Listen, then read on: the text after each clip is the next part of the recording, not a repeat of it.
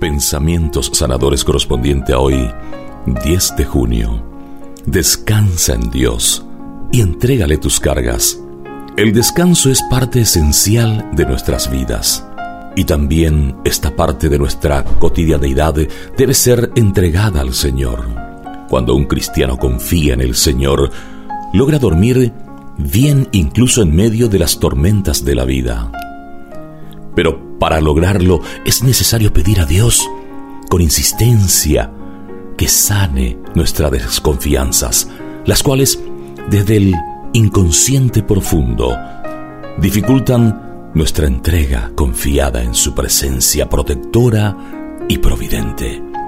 En ocasiones, las decepciones no sanadas son un obstáculo para alcanzar una mayor unión interior con Dios y dejarlo obrar en nuestro sistema nervioso y en las diversas dimensiones de nuestra vida.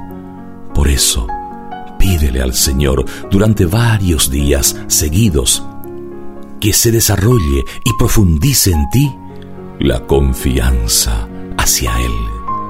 Descansa, entonces, en su divino obrar, que en el momento oportuno verás cómo Él resuelve positivamente esa situación. Salmo 62. Solo en Dios descansa mi alma, de Él me viene la salvación. Solo Él es mi roca salvadora, Él es mi baluarte, nunca vacilaré. ¿Por qué tengo miedo? Si nada es imposible para ti, ¿por qué tengo miedo? Nada es imposible para ti.